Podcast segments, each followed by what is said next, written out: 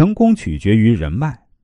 一个人的成功，专业本领只占百分之十五，百分之八十五取决于人际关系与处事技巧。这一观点是戴尔·卡耐基提出的，世人均认为这个观点很有道理，并在越来越多的场合注重交际和工作中得到了验证。实践告诉我们，专业本领只会带来一种机会，而交际本领可以带来百种、千种机会。有了专业本领，只能对自身能量利用。而交际本领可以使人利用外界的无限能量。香港普林斯顿大学曾分析过一万人的人事档案，结果发现，专业技术、知识和经验只占成功因素的百分之二十五，而良好的借势占到了百分之七十五。哈佛大学就业指导小组对几千名被解雇的男女进行调查，发现人际关系不好的人高出两倍于不称职的人。另一研究报告表明，在美国，每年离职的人员中，因人际关系不好而导致特长无法施展的占百分之九十。可见，人际关系的好坏在工作和生活中很重要。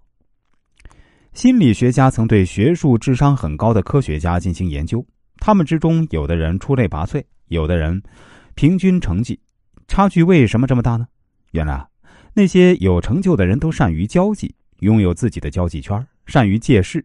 对可以帮助自己的人都不放弃，那些成绩平平的人，则因不善交际而很少得到别人的帮助。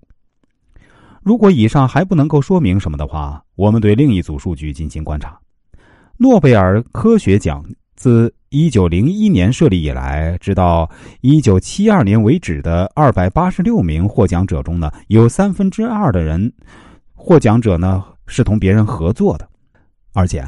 协作研究获奖数占总获奖数的比例逐渐上升，在诺贝尔奖金设立的头二十五年为百分之四十一，此后二十年上升至百分之六十五，而现在为百分之七十九。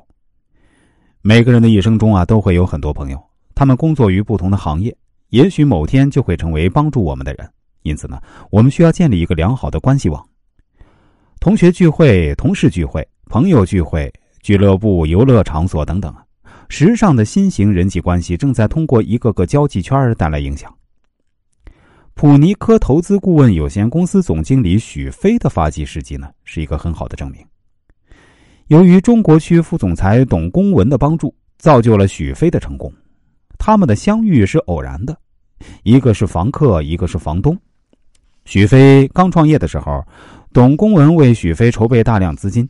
使许飞的事业有了雄厚的资本作为后盾。不仅如此啊，董公文还给许飞提出很多宝贵的意见，避免他走弯路。一个是高级投资经理人，几乎站在金融行业的最高端，有着很高的地位和经济实力；而另一个只是毛孩子，没有任何背景。董公文好比许飞事业发展的支点，既是真心帮助他的伙伴，更是他人生的目标、人生价值实现的启蒙者。许飞现在公司的主要业务是金融系统的培训，他所做的事情呢，主要有两点：第一是找合适的人教课；第二是把目标群体吸引过来上课。而邀请来授课的人呢，也都是响当当的人物。因为许飞对运营 MBA 课程项目很感兴趣，所以经常请教某著名大学的 MBA 联合会秘书长徐建。徐建同时也是某银行北京分行的经理。几次聊天之后，他们的关系便非同一般。徐建在银行界的人脉很多，而作为 MBA 联合会秘书长，他在 MBA 的圈子里人脉也很广泛。徐建帮助许飞增加了人脉的积累，门户打开之后，天地顿宽。后来，许飞的人脉如同滚雪球一般越滚越大，关系网迅速拓展，也促进了事业成功。一个善于利用资源的打牌者会充分调用自己的人脉，会让自己在牌局中如鱼得水。对于一个人、一个企业来讲，积极主动的建立好人脉关系网、企业合作关系网，成功才会垂青于你。专业本领只会带来一种机会，而交际本领可以带来千百种机会。有了专业本领，只是对自身能量的利用，而交际本领可以使利用外界的无限能量。